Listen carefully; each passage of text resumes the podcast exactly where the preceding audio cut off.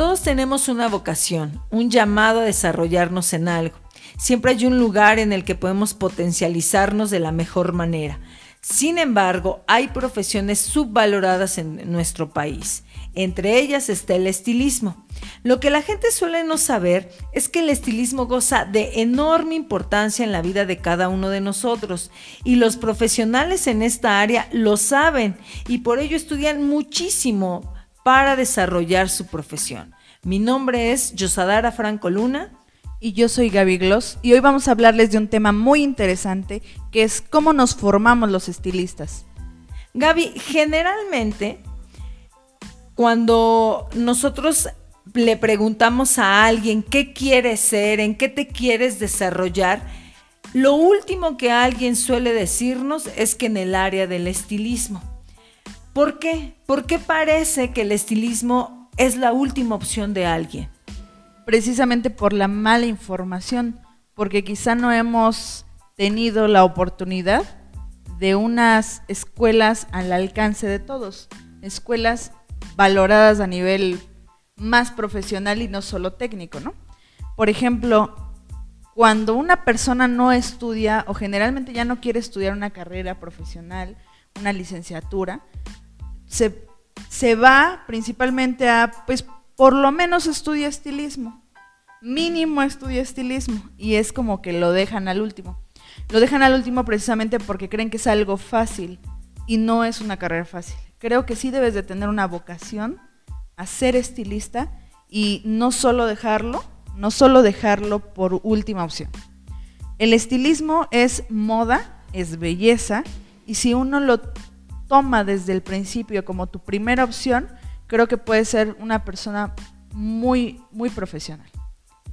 Fíjate que esto que dices es muy importante, sin embargo me parece a mí que le antecede un problema un problema previo. Y el problema previo es cómo sé que mi vocación, mi llamado está en el estilismo. ¿Qué características debo tener para saber que ese es mi llamado? Por ejemplo, ah, cuando le preguntas a alguien, eh, ¿qué quieres ser? Y dice, bueno, quiero ser médico porque a mí me gusta estudiar la anatomía, la fisiología, etcétera. ¿Cómo sé que mi llamado es, es el estilismo? Primero creo que te debe de gustar el servicio al cliente, el ayudar a una persona, en lo personal lo que me satisface es ayudar a alguien a ser la mejor versión de sí mismo externamente para que internamente te haga sentir bien. Entonces, un estilista no solamente es el que te corta el cabello, sino el que te diseña una imagen, el que te enseña cómo arreglarte, el que te dice qué te va, qué no te va, el que te asesora. Entonces creo que más que solo darte un servicio de peluquería te puede ayudar a darte un servicio de imagen. Gaby, entonces, ¿cómo podríamos saber quién no debe ser un estilista? Primero, la disposición a servir a alguien más. ¿En qué? En estar dispuesto a tocar a otra persona en áreas que a lo mejor son pues de higiene, ¿no? Como lo es el cabello. Hay gente que no le gusta tocarle la cabeza a nadie porque tiene miedo de su falta de higiene. Entonces, nuestro trabajo es la higiene. Realmente es el corte del cabello, el corte de las uñas, de manos, de pies, el cuidado de la piel. Entonces, todo esto es un servicio de cuidados. Entonces, si tu área es como servicio al cliente en cuidados, no debe darte asco, no debe de darte pena tocar esas áreas de la persona, ¿no? Una vez que me doy cuenta que parece que mi llamado sí es el estilismo, ¿qué debo buscar? ¿Qué tipo de escuela debo buscar? ¿Y qué específicamente debo ver en esa escuela para decir, esa es la escuela donde voy a estudiar y me voy a profesionalizar en el estilismo? Primero que nada, saber que el estilismo no es tu última opción, porque la última opción podría ser, por lo menos estudia estilismo porque es algo barato, es una carrera rapidita. El estilismo es algo que no dejas de aprender toda la vida. Como un médico se tiene que estar capacitando porque hay nuevas tecnologías, así el estilismo. El estilismo tiene nuevas tecnologías, entonces el que quiere estudiar primero tiene que saber que no es una carrera barata. Es una carrera que exige materiales, tiempo, disposición y entrega, porque principalmente hay que estar entregado al cliente y al arreglo de las personas. Entonces, primero que nada, yo creo que en una escuela debes de buscar que sea la mejor, no solo de tu estado, quizá hasta del país. En México contamos con muy buenas escuelas con renombre nacional e internacional, pero quizá todavía no son grado de licenciatura, solo son carreras técnicas. Hay, hay escuelas que, que están mayormente en México, en Guadalajara, en Monterrey, porque son estados grandes que se dedican a la belleza. Entonces, por ejemplo, tú puedes ir a una academia grande donde los maestros no solamente son eh, cualquier estilista, sino son diseñadores de imagen, son artistas plásticos, son comunicólogos, son psicólogos. Entonces, diferentes personas te dan clases. Entonces, yo creo que primero debes de buscar que la formación que recibas sea de personas no solamente que corten el pelo.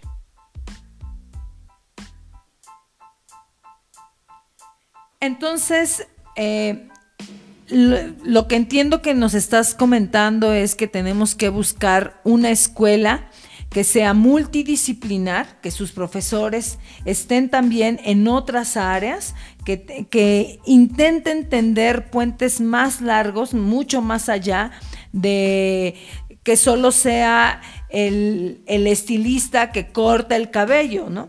Que se expandan profesionalmente. Eso estoy entendiendo que deberíamos buscar. Que no sea solo lo técnico, porque lo técnico se deriva de que la persona tenga el expertise, que sea un artista, porque la belleza es moda. Entonces, si tú ves una pasarela, la modelo no solo está vestida, está peinada, está maquillada. Entonces, todo el arreglo que requiere una modelo o una persona que te va a decir, esta es la tendencia, viene de un estilista.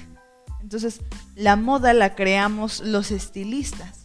Entonces, el estilista no nada más es quien te corta o que, quien te hace lo técnico, sino quien también crea, crea imágenes, crea tendencias, crea moda. Entonces, creo que para buscar una buena escuela primero tienes que saber que es una carrera de inversión, de inversión de tiempo, de saber que hay que trasladarse, no quedarte en las escuelas pequeñas que solo te van a enseñar lo técnico y lo técnico básico, porque en lo básico te quedas y no trasciende tu, profesión, sino te quedas en, en solo el servicio a tu comunidad, a el área donde vives y no trasciendes. Entonces yo creo que el estilista tiene que saber que no solamente vas a dedicarte a lo técnico, sino puedes ser un diseñador, puedes trabajar en cadenas de salones, puedes diseñar para alguna marca, porque también eso lo hacemos. Y fíjate Gaby que sin embargo sí acontece que alguien eh, como última opción se fue a estudiar estilismo en una escuela que quizá no tiene renombre, que quizá no está totalmente profesionalizada y entonces piensa esa persona, después de haber ido a ese tipo de escuela, que puede ir a pedir trabajo, por ejemplo, a una de, de tus salones, ¿no? ¿Cuáles son las deficiencias que tú ves en alguien que va preparado de esa manera y cómo se corrigen, se pueden corregir, ya no hay manera de corregirse?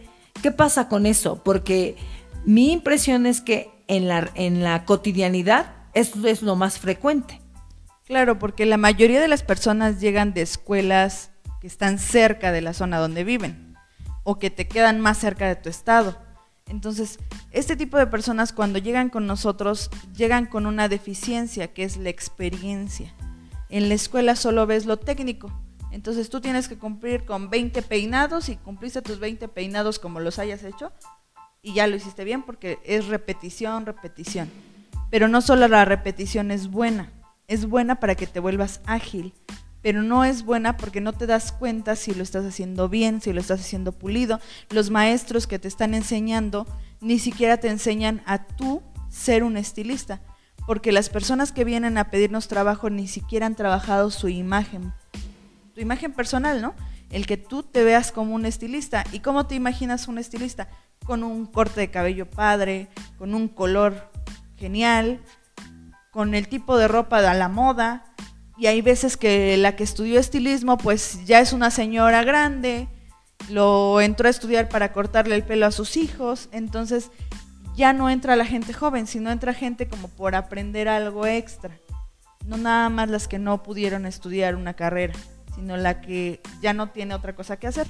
Entonces, el estilista tiene que saber que al salir de la escuela primero hay que ir a aprender. Como cualquier profesión sales y tienes que ir a hacer tus pruebas, tus prácticas profesionales, porque todos los que llegan a nuestros salones, por lo regular recién egresados, no tienen la experiencia.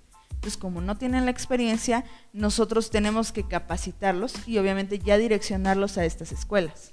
Y en ese sentido, Gaby, ¿cómo ustedes en Gaby Gloss terminan de formar a sus estilistas, a los que van a hacer los cuadros que finalmente le den el mejor servicio a las personas?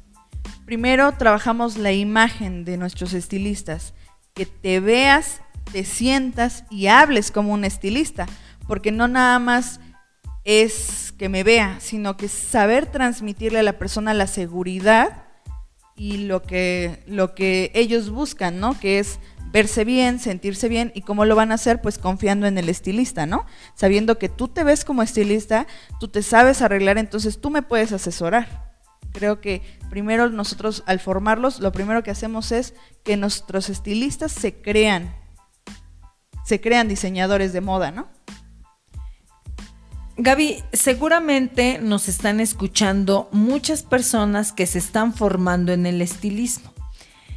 Tú que tienes una larga trayectoria en, este, en esta área, ¿qué sugerencias les podrías dar para aquellos que se están formando y que seguramente van a salir a pedir trabajo? ¿Cómo deberían llegar ya a un salón que es totalmente profesional? ¿Cómo deberían mostrar sus mejores cartas? ¿Qué, le, pide un salón a un estilista? ¿Qué sugerencias les podrías dar? Como en cualquier lugar y en cualquier empresa, creo que lo que pedimos es, es, experiencia. Pero si tú sales de la escuela y no tienes experiencia, primero es vístete. Vístete como estilista, sea una persona profesional, porque también lo que pide es una carta de buena presentación, ¿no? Si tú tienes una buena imagen, vas a transmitir esa imagen a alguien más saber hablar, saber comportarte, cosas básicas de educación para poder tratar a un cliente. Yo creo que para que una persona pueda salir a pedir trabajo de estilista, primero tiene que saber que la formación no nada más es para cortar, dedicarme en mi casa, poner mi negocio, no, es fórmate y ve el alcance del estilismo. Puedes trabajar en un salón, en una cadena de salones, en una marca de, de marcas de cabello, que es lo que ya después de esto haces. Ya te vuelves artista de alguna marca, creas y diseñas cabello. Entonces yo creo que hay que subirte un escalón más y creerte que puedes llegar a, trabajar hasta en otro país. Bueno, y con esto no quiero decir que no puedes ser tu propio jefe, que no puedes tener tu propio negocio. Sí, las escuelas lo primero que te enseñan es que tú puedes autoemplearte. Entonces, este autoempleo que te permita vivir la vida que tú quieres, pero sí profesionalizando tu carrera, lo que estás escuchando que, que puede ser más, que no nada más te quedes en abrir un negocio y que solo vivas o sobrevivas de él, sino que puedes tener mayores alcances y tener como profesional otras oportunidades de crecer en esta carrera. Mira, el, tema es muy interesante y lo que yo estoy entendiendo es que la profesionalización de veras no está sobrada en ningún área, ¿no? Y sobre todo en el área del estilismo, que finalmente trabajas directamente con las personas, tienes un trato muy, muy humano con las personas y entonces la profesionalización se vuelve como, eh, se vuelve sumamente necesaria. Gaby, pues el tema es harto, es complejo, da para muchísimo, pero por esta ocasión nos vamos a despedir. Mi nombre es Yosadara Franco Luna. Y yo soy Gaby Gloss y gracias por escucharnos. Nos vemos a la próxima.